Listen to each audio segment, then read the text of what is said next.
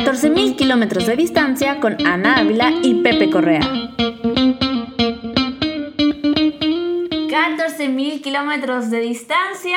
Les damos la más bienvenida a nuestro podcast hoy. Qué emoción decir esas palabras. Yo soy Ana Ávila. Me acompaña como hace mucho tiempo no me acompañaba. Como hace casi cinco meses no te acompañaba, ¿verdad? Ya sí, el guapísimo, mi queridísimo Pepe Correa, muchas gracias. Gracias. Estamos a 159 días de que empiece el Mundial. Estamos justamente empezando la temporada de calor aquí en Qatar. Esto es un caos. Es la quinta temporada, no hay quinto malo. Eh, estamos casi a la mitad. me ocurre un chiste muy malo, pero no lo voy a hacer. Y pues nada, nada, estamos muy emocionados de seguir haciendo este gran proyecto con mucho cariño para todos ustedes. Gracias a todos los que nos escuchan. Gracias a esa personita que nos preguntó en nuestro Instagram que para cuándo empezábamos esta temporada. La verdad, para mí me emocionó muchísimo. Ana, Ana acaba de, caer en el influencer. Muchos me han preguntado. no dije muchos, dije gracias a esa personita. O sea, en singular. Gracias a esa personita. Yo soy Ana Ávila, síganos en Instagram y en Facebook como arroba 14mkmdd. Eh, yo soy Ana Ávila y esto es 14.000 kilómetros de distancia. Este bonito podcast lo hacemos desde el corazón de Qatar. Y está basado en nuestras experiencias e historias, como ya todos ustedes saben, plática entre cuates. No se les olvide de seguirnos en Instagram y darle muchas reproducciones al Spotify, al Apple Podcast, donde ustedes escuchen sus podcasts. Como, estamos como arroba 14.000 kilómetros de distancia y en Instagram arroba 14mkmdd. Sí, y sobre todo recuerden en las plataformas de audio le pueden rankear así con estrellitas y darle comentarios y hacer Lo que ustedes quieran y manden. sí. Así es de que, por favor, bueno, hoy tenemos un invitado muy especial. Bueno, siempre decimos que es un invitado muy especial, ya no nos van a creer, pero de verdad es un invitado muy especial. Eh, es que son grandes figuras, o sea, quieras o no. Sí, y tuvimos la fortuna de conocerlo eh, hace poco en una... en una tertulia. Sí, pero tiene, uno, tiene un nombre muy, muy mamón, espera. En una... Ay, ¿cómo se llaman estas cosas? Recuerda, recuerda. Yo puedo, pero es que mi cerebro no funciona. Evento, eh, eh, reunión. Recepción diplomática. Ándale, ándale. por favor. En una recepción diplomática, de cual aprovecho los micrófonos para darle gracias a nuestra embajada. Eh, donde tuvimos la oportunidad de conocer a muchos mexicanos que de hecho van a tener eh, espacio en esos micrófonos esta temporada. Eh, pues en el que tuvimos la oportunidad de conocer mexicanos increíbles que tienen cosas que ver con espacios muy chingones por el mundial y tuvimos la oportunidad de conocer a la persona que está aquí con nosotros. Así que bueno, nuestro invitado lleva aquí con nosotros cuatro años eh, aquí en Doha. Te digo una cosa, chilango, otro chilango aquí en Qatar. Válgame. Es consultor en imagen pública y eh, personal branding. También ha trabajado de la mano con creativos en el manejo de su reputación y relaciones públicas. Es fundador de Conexión, y aclaro, Conexión con Q, como muchas cosas aquí en Qatar. Eh, plataforma de intercambio cultural para la comunidad creativa entre Latinoamérica y MINA, como se diría en inglés, MENA en, en español, supongo, eh, que es la región de todo Medio Middle East qué? Uh, Middle East y norte, uh, Medio Oriente y Norte de África. Ah, ok, dale, dale. Eh, y que cuenta con un programa de residencia artística de verano entre México y Qatar, lo cual a mí me emociona muchísimo. Claro. Y me encanta su eslogan que es The Future of Branding is Personal. Así que con ustedes, Agustín Vélez, bienvenido a Qatar. ¡Eh! Muchas gracias. Muchas gracias por invitarme. Mira, Návila, manejo de... No, perdón, eh, ¿dónde estás? Consultor de imagen pública y ven las fachas que lo recibimos, nada más. Perdóname, tú. Yo fui y me di una manita de gato. Yo en shorts. Yo fui y me di una manita de gato. Y en cacle rojo, no puede ser. Yo fui así de, ay, me voy a peinar, me voy a enchinar la pestaña. Muy bien. Me voy a pintar el labio. Que no se note la depresión, que no se note la ansiedad, que no se note que me dormí en seis días. nada, nada. No se te, te ves preciosa, así que no te preocupes. Gracias, gracias. Agustín Vélez, gracias otra vez por estar con nosotros. Ustedes. Pregunta de pila, pregunta de cajón, gente que ya nos ha seguido a lo largo de estas cinco temporadas, que ha padecido mi voz, que ha padecido lo rápido que, que, hablo. ¿Cómo llegaste? Platícanos cómo llegaste aquí a Qatar. Pues bueno, llegué a Qatar hace cuatro años. Eh, terminé la, la maestría en, en, Ciudad de México y yo siempre he sido mucho de, de planes como a futuro. O sea, eh, máximo unos cinco años, digamos. Siempre tengo como esta visión de qué va a pasar, qué va a ser de mí en cinco años, tres años. Y sabía que Doha, que Qatar era como el lugar para estar en, en, esos cinco años. En 2022. Sí, en 2022, porque sabía que iba a ser como un epicentro. Y bueno, eh, siempre he sido mucho de investigar bastante bien. Sabía que Dubái era una región importante para crecer profesionalmente. Pero Doha, bien sabemos, es un lugar que es tierra de oportunidades hoy día.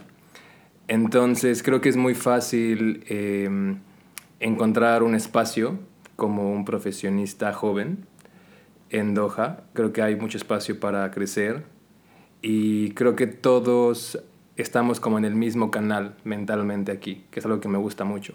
Eh, todos estamos aquí, bien, si bien porque nos gusta el estilo de vida de, de Medio Oriente, pero es mucho como por salir adelante y mucho como por sobresalir en cualquier área que, que, nos estemos desarrollando.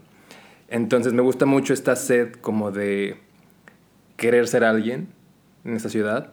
Y bueno, por lo mismo eh, aquí encontré una oportunidad en, en, una agencia de relaciones públicas. Eh, y pues bueno, ahí vamos. Empecé trabajando con, con ejecutivos, con CEOs, eh, diplomáticos. Pero ahora, bueno, no, ya desde hace como un año me empezaron a llegar muchos eh, clientes del área creativa, okay. eh, muchos artistas, figuras públicas del área creativa, y es ahí donde, bueno, también nace conexión, que bueno, ya andaremos más en eso. Perfecto. Nace tu nicho. Una, una pregunta. Exacto. Y esto es un poquito fuera de, lo, que estamos este, diciendo, muy pegado a lo que tú estás diciendo. Si se dan cuenta, no hubo un contexto porque ni Ana y yo tenemos una idea de lo que es la imagen pública ni todo esto ahorita que nos estás diciendo que sales de la carrera, que buscas Qatar, ves que es una tierra de oportunidades, ¿nos puedes decir a gente como, como yo, por ejemplo, que no sabe qué es la imagen pública, lo que haces, ahorita que nos estaba diciendo que se te acercaron CEOs, se te acercaron personas, ¿qué es realmente eso? Pues bueno, la imagen pública es normal que la gente no conozca el campo porque es un área muy nueva de la comunicación. Sí. Entonces, eh, es comunicación y, y, al final es como una mezcla de muchas disciplinas. O sea, tiene un, un trasfondo muy grande de psicología, de sociología, de semiótica. Uh -huh. Entonces son muchas disciplinas como entrelazadas, digamos, pero obviamente es mucho más comunicación. Entonces es todo a través de comunicación interna, externa, qué comunica tu imagen, qué comunica tu imagen sin, sin que siquiera abras la boca, por ejemplo. Okay. ¿Qué me comunica tu imagen a través de redes sociales? ¿Qué me comunica tu imagen a través de, de un sitio web? Okay. O sea, no es solo, mucha gente se va por el área de qué es la ropa o cómo me visto, como, como bien lo, lo mencionamos hace un rato. Sí, ¿no? yo te recibo en legging y con short. Pero ¿no? al final es, o sea, en, en términos de imagen pública nunca hay algo bueno o malo. Okay. O sea, siempre todo va adecuado a un contexto. Entonces, por ejemplo, alguien se puede ver... Eh, espectacular de smoking, pero si es una boda en la playa, pues bueno, va a ser, va a ser algo raro, ¿no? Sí, sí. Entonces siempre es, no es el verse bien o mal, o sea, siempre es como adecuar tu mensaje a tu contexto, a tu audiencia. No es lo mismo si tienes una audiencia de adolescentes de 15 años a que si tienes una audiencia una de ejecutivos de 45, ¿sabes? O sea, la forma en la que hablas, las palabras que usas, la, la forma en la que te mueves, eh, la forma en la que te vistas incluso, eh, va a comunicar distintas cosas. Entonces aquí en, en, en, en, Doha pues es en realidad lo que hago con, con ejecutivos, con, con diplomáticos y por ejemplo en el, en, el área creativa es mucho esta parte, ¿no? Los creativos muchas veces eh, tenemos tanto así en la cabeza que no sabes muy bien cómo canalizar Totalmente, o hacia ¿no? dónde. Entonces siempre es bueno tener como un par de ojos frescos, digamos, que te orienten y te digan, bueno, es por aquí, por acá. Vale. Sí. ¿Y wow. de qué fue tu maestría, nos dijiste? En imagen pública, es ingeniería en imagen pública. Ingeniería wow. en imagen pública. Sí. Okay. Que es todo, o sea, es, es, manejo de la reputación, en realidad. Ok. Sí. Wow. Ingeniería. No sé. O sea, me imagino como fórmulas matemáticas para. Sí, no, cero. Para, no sé, hacerte ver bien o algo así, ¿sabes? No, pero sí hay cierta metodología que tienes Sí, que claro, es, seguir es y- realmente una ciencia. O sea, a mí por eso eh, eh, es muy curioso, ¿no? Cuando hay, hay preguntas que te hacen que son muy curiosas, pero hay realmente una ciencia detrás. O sea, en términos, por ejemplo, de ropa, que es lo, lo que comentábamos, ¿no? Que es mucho lo que la gente solo piensa. En términos de ropa hay una ciencia detrás. O sea, este, tenemos psicología del color, tenemos carametría, tenemos Sí, todo esto que antropomorfología. que desde las películas hasta la realidad, ¿no? De que a los candidatos es que le eliges Claro. la corbata, el zapato, Claro. la camisa, el este, el otro, pues que esto dice algo, esto dice el otro. Claro. Es como, wow. Entonces sí es como una herramienta muy poderosa de tener, porque al final, si tú posees este conocimiento, puedes influir, obviamente, de cierta forma en la gente, a, a placer, digamos. Y es- son mensajes que la gente no capta directamente. O sea, Claro. tú lo manejas desde un nivel, digamos, subconsciente. Sí, sí, sí, sí. O Sí. subliminal. Sí. Claro, claro, claro. Wow. Y en la parte, ya cuando empiezas a encontrar, digamos, el nicho, ¿no? O sea, de, de conexión, que es cuando empiezas a ver todos estos em, artistas, toda esta parte como de... Pues sí, que empiezas a ver a toda la parte creativa, empieza a surgir, supongo, el nicho de conexión y nace, ¿no? Sí, ¿Y sí. qué es conexión? Pues bueno, Conexión justo nació uno por esa parte de vi que aquí había como mucha sed de específicamente del área creativa como de salir al mundo, digamos. Eh, bien sabemos que aquí específicamente lo- las personas nativas del país no ven mucho más allá de Europa Total. ah, en términos de intercambios culturales o en términos de vacaciones incluso. Entonces para mí fue como un, un, digamos, wake up call, en términos como de, esta gente tiene que salir más al mundo, digamos. O sea, no Claro. solo, o sea, Europa no es el mundo entero, ¿sabes?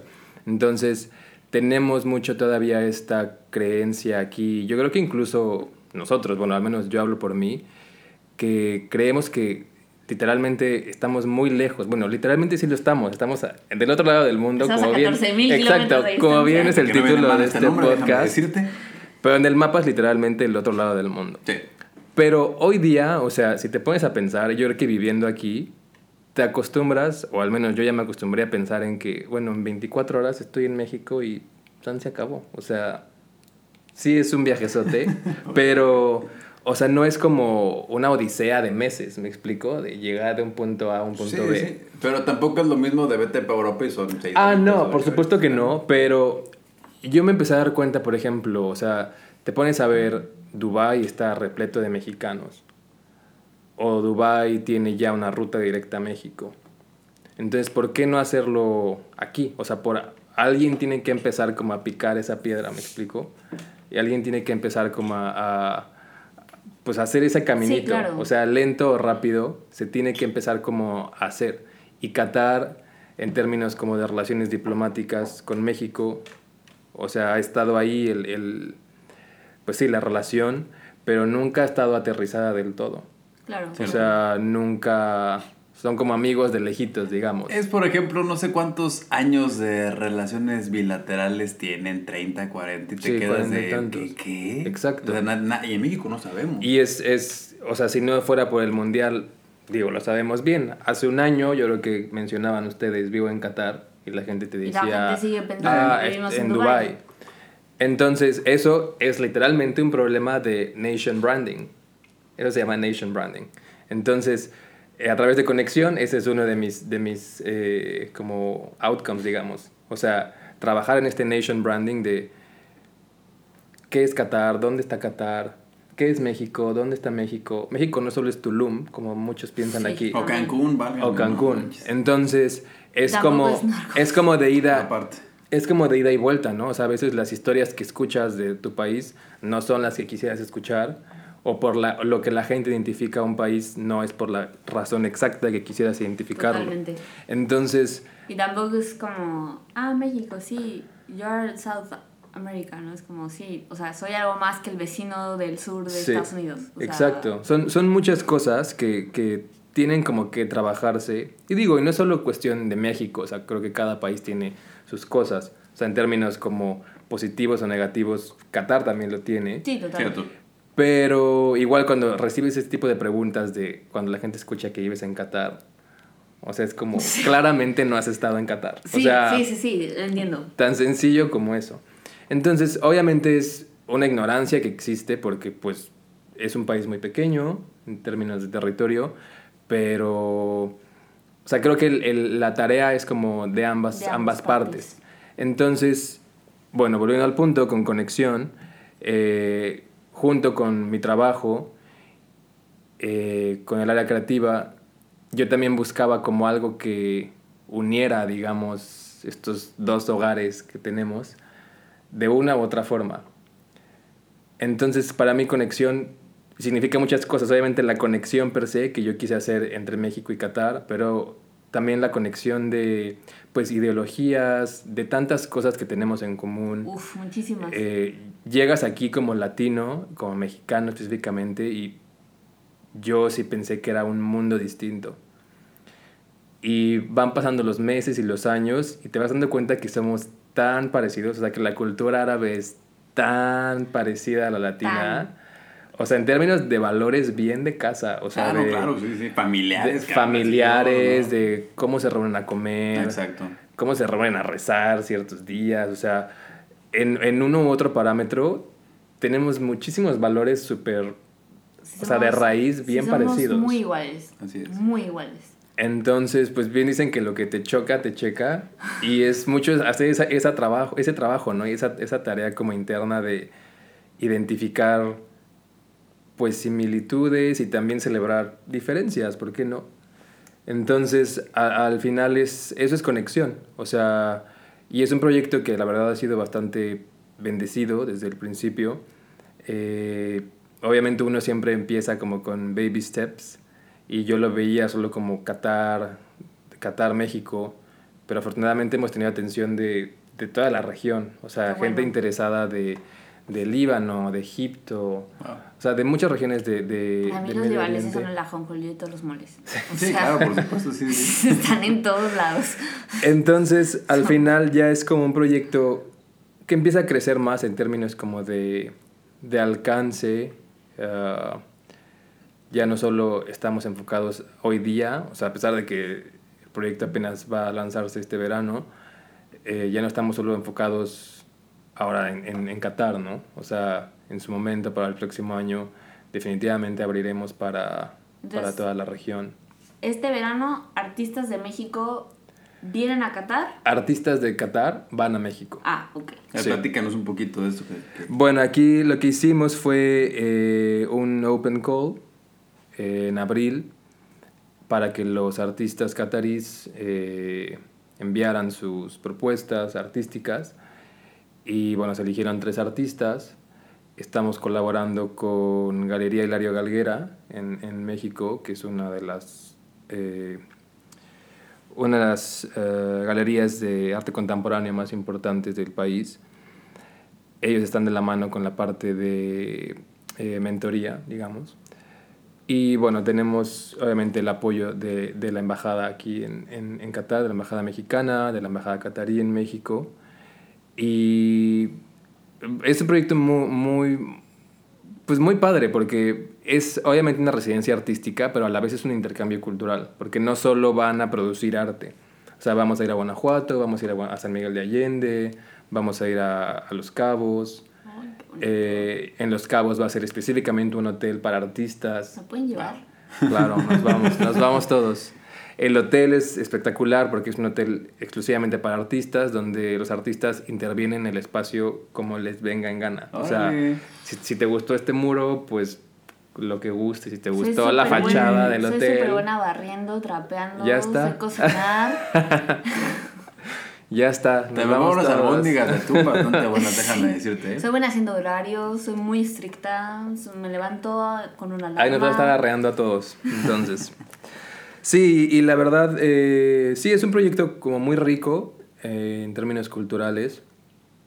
Qué padre y pues, concepto, ¿eh? Y pues para, sí, el, concepto está Pregunta espectacular. que a lo mejor es muy específica, lo siento para nuestra audiencia, a lo mejor es muy específica. ¿Esos artistas tienen algo que ver con de, eh, la residencia de arte del Fire Station? No, ¿No? Nada No, que ver. nada. Ok. no, la, la verdad, eh, yo sí empujé muchísimo para que fueran como artistas de todo, de toda categoría, digamos, en términos de edad. O sea, al día de hoy tenemos un artista que tiene 25 años, otra que tiene 38 y el tercero tiene 50. ¡Wow! Entonces, para mí es muy importante justo esta parte de... mm, como remarcar que nunca es muy temprano o nunca es muy, Muy tarde. tarde. Total. Eh, para los que nos escuchan, eh, creo que ya les hicimos fotos de eso. Creo que sí. Sí, le hicimos un, un, este, un Descubre Qatar. del sí, Fire Station. Del Fire Station, Bonito que lugar. era justamente una estación de bomberos, la remodelaron, se hizo eh, una galería de arte, es un museo y también hay residencias de arte justo, donde cada año eh, gente puede aplicar con un portafolio, etcétera, y pues durante un año te dan tu estudio de arte y pues trabajas ahí, ¿no? Durante un año. Pero suele ser como muy mm, mm, cliché, por así decirlo. O sea, como que el perfil que aceptan es muy... El artista bohemio. Sí, es muy estereotipo. Sí, Entonces, Sí. preguntaba, nada más. Pero bueno, eh, entonces, este verano van. eh, qué bien, porque además se van a librar del calor que hace aquí. sí. ¿Cuándo se? Incluyéndome. Incluyéndote. Incluyéndome. Qué bien, se van ya nada, ¿no? En tres semanas. Sí. Qué Sí, sí. bien. Qué bien, qué emoción. ¿Y cuánto tiempo se van? Un mes, todo julio. Todo julio. Wow. Te los había llevado en agosto para que, ahora- para que libraras el mes más. Sí, caliente. ¿verdad? No, pues yo estoy pensando en quedarme, honestamente. Porque yo sí le huyo aquí al, al verano. Bueno, creo que todos. Pues. ¿Cómo ves, eh, eh, eh, con todo esto de lo artístico y todo, todo lo que estás haciendo ahorita, cómo ves al mercado Qatar? Sabemos, ¿no? Que el, el empuje cultural de Qatar es fuerte en este momento. En los últimos años ha habido un empuje brutal. En muchos aspectos, pero en el cultural se nota, se siente. ¿Cómo ves el mercado? ¿Crees que, por ejemplo, estas residencias bilaterales que estás planeando tenga alguna repercusión de que vengan artistas mexicanos y este, expongan aquí, eh, eh, traigan, no sé, una serie, no sé, este, obras de teatro, eh, eh, bailes este, regionales, Ay, Santa Clara, pobre, algo súper así. bonito. Hace un par de, de años, este, en, la- en el anfiteatro de Qatar, trajeron una marimba, por ejemplo. Ah, sí, Hace un par de años, Sí, muy, sí, sí. muy, muy padre, pero ¿cómo ves el mercado? ¿Sí, sí, sí lo ves positivo? Cuéntanos. Pues yo creo que sí. O sea, como bien dices, el vivir aquí te, te das cuenta. O sea, no, no es algo que te cuenten. O sea, lo ves eh, con tus propios ojos, ¿no? O sea, cuánto le están invirtiendo a la escena artística y cultural. Total. Eh, sin duda, Doha tiene esta visión de ser como diferenciarse de otras regiones de, de- de Medio Oriente y ser como este epicentro cultural.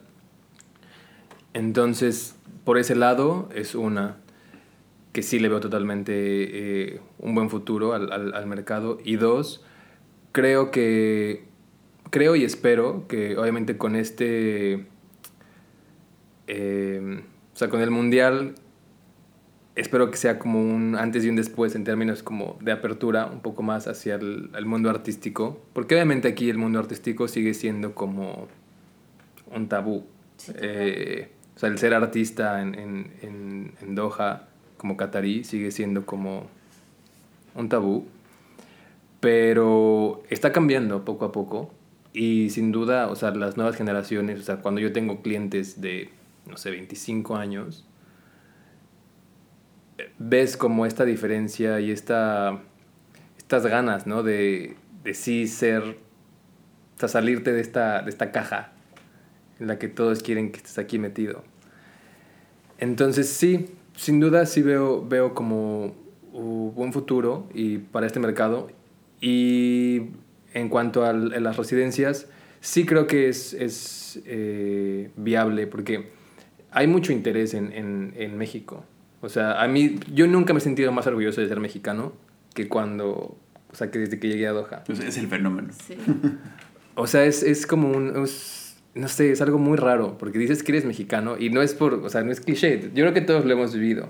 Y eh, de verdad, específicamente los cataríes se les iluminan Es que, los ojos. Y, y Pepe lo ha dicho en. Con lágrimas en los ojos.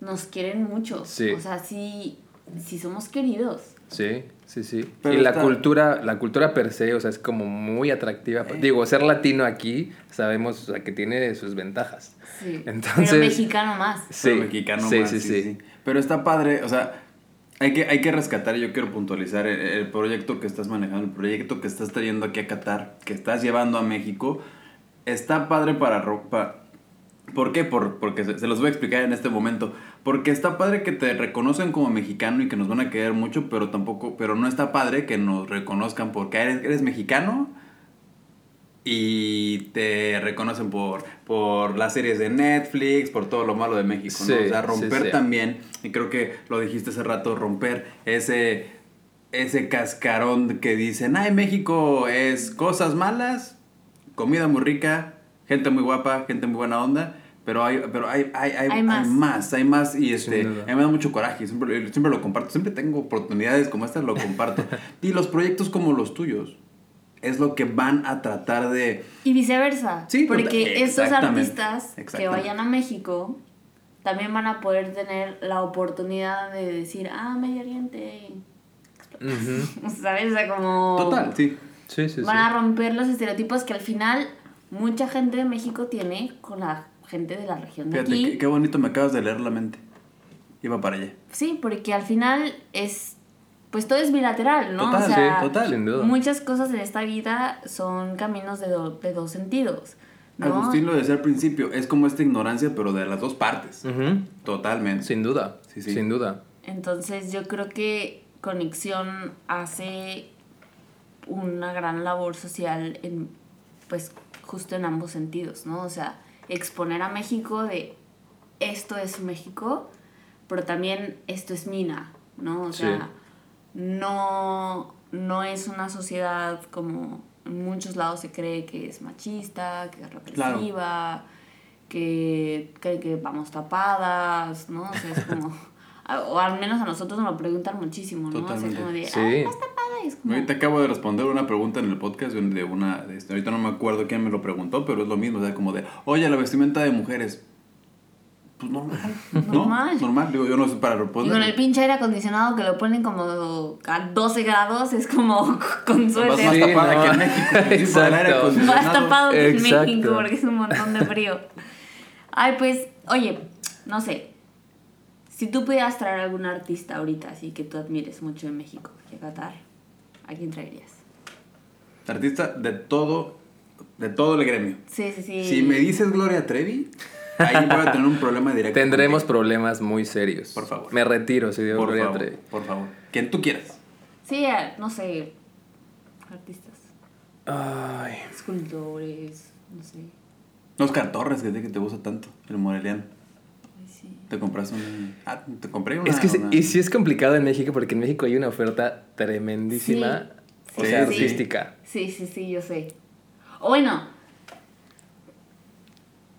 no sé qué es más fácil. Si a un artista o un tipo de arte, no sé qué es más fácil. Creo que es más fácil un tipo de arte.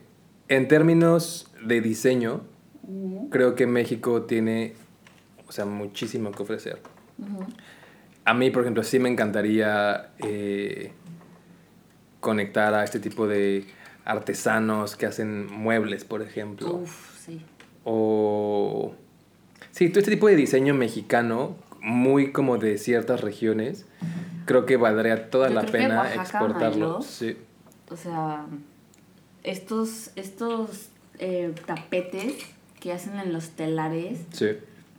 que son tapetes enormes, que se tardan seis meses en Sí, hacer, es como... ¡Wow! Y que, y que también tiene mucho, mucha relación con, Con el aquí. arte del, del Medio Oriente, ¿no? O sea, te vas al SUC y Sí. dices, esto lo encuentro en Coyoacán. Sí. La, la talavera misma, Sí. en Sí. muchísimas regiones de aquí de- del mundo árabe, existe. Bueno, Existe en su versión. Sí, sí, sí. Pero te da Sí. la finta de acá, uno es de México. Sí. Por supuesto. Sí, sí, sí, incluso, bueno, yo soy de Morelos, pero hay muchas eh, como, como, pues, joyería, por así decirlo, que yo compraría en Tlayacapan o así, que de repente voy al SUC y es como, Sí. o sea, esto yo lo podría comprar Sí. en mi pueblo, a mí no me Un engañan. asalto a mano armada aquí. Sí, sí, sí. sí, sí. pues qué, qué interesante todo esto de conexión, te deseamos muchísima suerte. Yo tengo una Muchísimas idea. gracias. ¿Qué? Y te la voy a- creo que no sé si te la platiqué o no la vez de la tertulia en la embajada, pero estará bien- yo, yo, yo, yo eso, esto lo, lo- lo- me pasó y lo comentamos con nuestro queridísimo amigo Víctor, el, el- uno de los protagonistas del episodio 3 de la primera temporada del Cuatro. equipo Doom 4. Cuatro, cuatro. 4 de la, de, la, este, de la primera temporada. A mí me encantaría ver, y creo, desde mi punto de vista, yo estoy hablando de la ignorancia, del que me gusta ir a museos y me gusta hacerle la mamada. ¿Por qué no traen, por qué no tenemos una galería con artistas mexicanos, pero con artesanías mexicanas? Ejemplo, Ana Ávila, que es gran fanática de, de Santa Clara del Cobre, eh, una Lele de Querétaro, por ejemplo, este, el arte huichol, eh, sí. no sé, este, ¿qué más? Eh, algo así. El este, barro negro El barro, este, bueno, el- el- Oaxaca. el- los tenangos también que cuando, este, les platico que abrimos otro restaurante Viva México en Mushairif y trajimos un tenango de dos metros que cuando lo colgamos yo le mandé una foto a Nabil y le dije, esto, es- me pare, esto, esta pared en este momento es un museo. Sí, claro. Cosas así. A mí me encantaría ver y creo, sin temor a equivocarme, que hay un mercado amplísimo para hacer eso. Sí, sin duda. No, sin duda es, es lo que yo tengo en mente, porque obviamente muchas veces es pensamos en arte y solo, solo pensamos en estos artistas como ya muy bien establecidos o, o de ciertas O categorías, la ¿no? banana pero, con la cinta adhesiva en la pared. pero, olvida- olvi- Uy. pero olvidamos, olvidamos a, a este tipo de, de artistas y artesanos como muy propios de la región. Claro. Y que en México, o sea, cada región es un mundo. Total. Entonces, Chiapas. eh, sí, Ajá. no es que, o sea, literalmente cada estado, o sea, tiene, tiene lo suyo. Y sí, sin duda es un- una, una de las metas que tenemos por ahí. Estaría padrísimo, Estaría ¿verdad? Está- eh, yo creo que sí será un éxito. Eh, y más porque, porque lo- caemos a lo mismo. Si de por sí tenemos la fortuna de que nos quieren mucho, tú pones el nombre de, oye, Galería Mexicana aquí, y la gente yo creo que... que- Y tenemos que- una que- muestra que va- pequeña en Día de Muertos, Claro. ¿no? Que Total. no sé si te ha tocado, yo creo que sí, que en Día de Muertos cuando la embajada hace la, la ofrenda, va mucho local Sí. y es como, wow, y es como, güey, esto no es Nada. Nada. Nada. no es nada. Sí, sí, o sí. sea, Totalmente. te puedes volver loco, o sea, con... Sí, te vas a Guanajuato un día de muertos Sí. y te mueres, literal. Ah, no. literal. Esta, eh, como lo decía esta, esta Návila en, en, en tu presentación, el eslogan que tú manejas en tu página de internet es muy bueno. The future of branding is personal. ¿Nos puedes explicar de dónde salió, cómo lo creaste, por qué ese eslogan? Bueno, es, the- impactante. The future of branding is personal. Pues creo que es como. Pensamos que suena como. Ay, ¿qué será eso? Pero al final es algo que vivimos día a día, todos. O sea, yo creo que hoy día ya no hay nadie que se salve de, de tener una marca personal. O sea, creemos que una marca personal o, o hablar de imagen pública requiere ser famoso o requiere ser una figura pública per se. En el momento en el que tienes Instagram, tienes una imagen personal. Exactamente. Perdón, una imagen pública. Una imagen pública y una marca personal.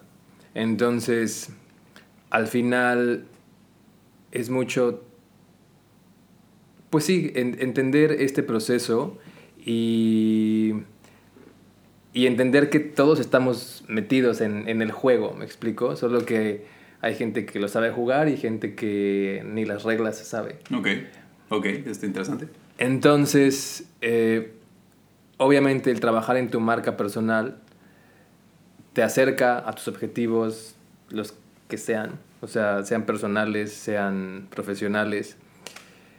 Y saber cómo conducirte en el ojo público, digamos, pues es una ciencia y un arte a la vez. Porque como decíamos al inicio, ¿no? O sea, no vas a producirte de la misma forma para tener una cita de negocios que como para irte, no sé, de viaje con tus amigos. o la forma en la que le hables a un date no va a ser la misma forma que le hables a quien te está entrevistando para una chamba nueva.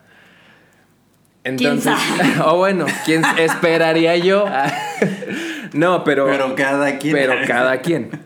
No, pero a lo que voy es como es mucho entender entender que todos tenemos siempre un público objetivo y siempre tenemos un objetivo. Ajá. Claro.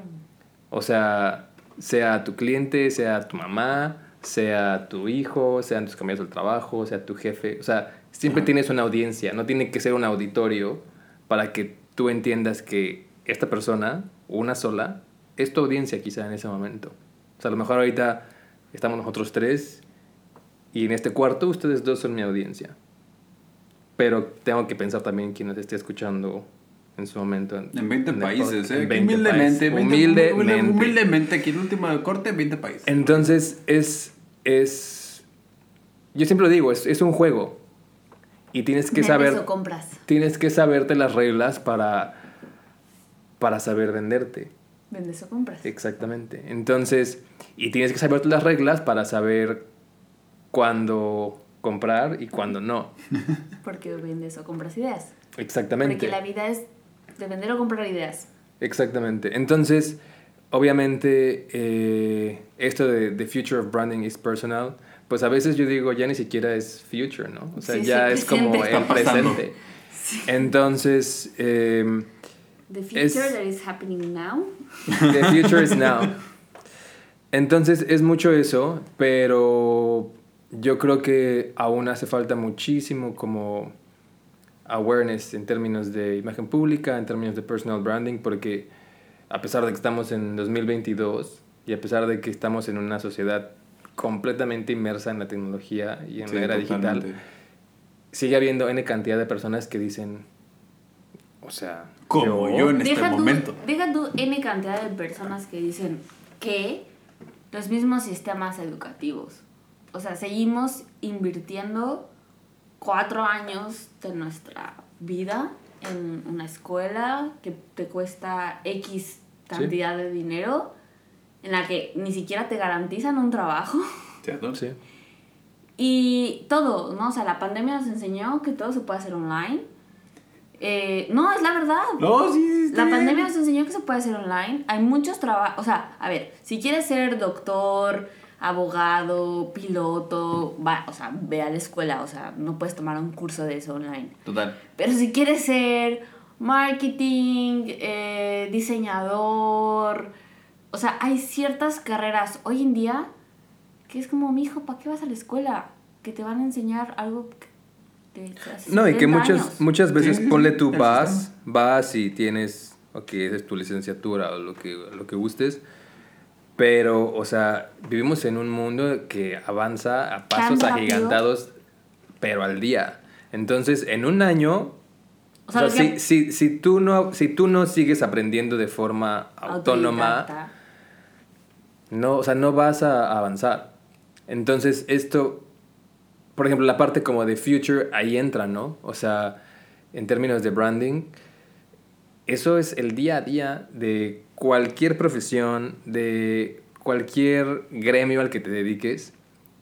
O sea, necesitas trabajar en tu imagen pública, porque la imagen pública no solo es personal. O sea, puedes trabajar en la imagen pública de un producto, de una empresa, de una institución, de lo que quieras. O sea, si yo te digo hamburguesas, ¿en cuáles piensas primero? En las hamburguesas de la vía de Morelia, Michoacán. Ahí está. Entonces, las hamburguesas de la villa tuvieron un excelente manejo de la imagen pública en tu mente, ¿me explico? Por en poner el ejemplo. así como, ¿qué hamburguesa vegetariana me gusta? Así como, ninguna. Shake Shack. No, no pensé No en Shake Shack. esa. No, o sea, pero lo que voy es como cada, cada quien tiene como un top of mind, digamos, de Sí, ciertas total, cosas. total.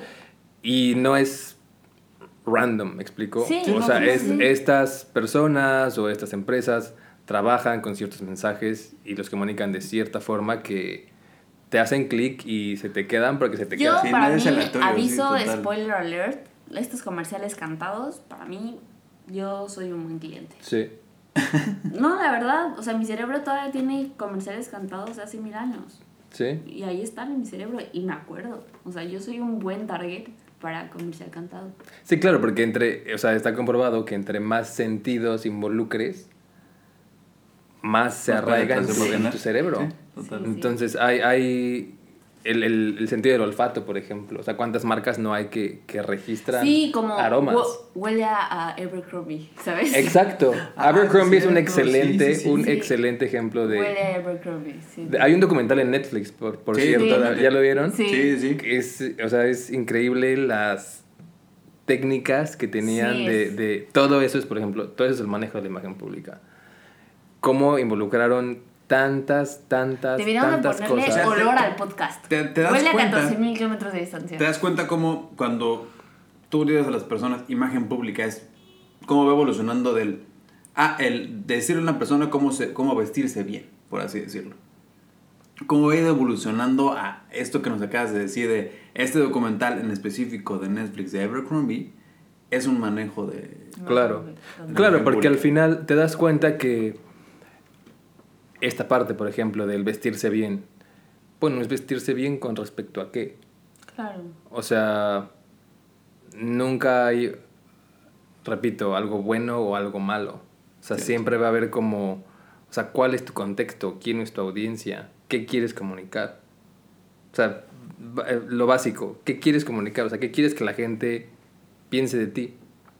Porque si quieres que la gente piense de ti, me ha pasado, por ejemplo, he tenido clientes, CEOs, que me dicen, nadie me toma en serio. Ah, pues te digo por qué. O sea, por esto y esto y esto y esto. O sea, hay muchos mensajes que a lo mejor simplemente con tu vestimenta estás, ma- estás mandando que cero autoridad marcas. O he tenido clientes que me dicen, todo el mundo me tiene miedo y no entienden por qué. Ah, pues por esto y esto y esto. Entonces, muchas veces necesitas, o casi siempre se necesita esta parte, ¿no? De que alguien te diga, bueno, es esto y esto y esto y esto. Porque al final nadie está obligado a saber estas cosas. Sí, no, Entonces, totalmente. eh, obviamente, por ejemplo, la política, como lo decíamos, ¿no? En la política nada es, o sea, al tanteo. Cada cosa que hacen, cada cosa, o sea, cada movimiento, cada prenda.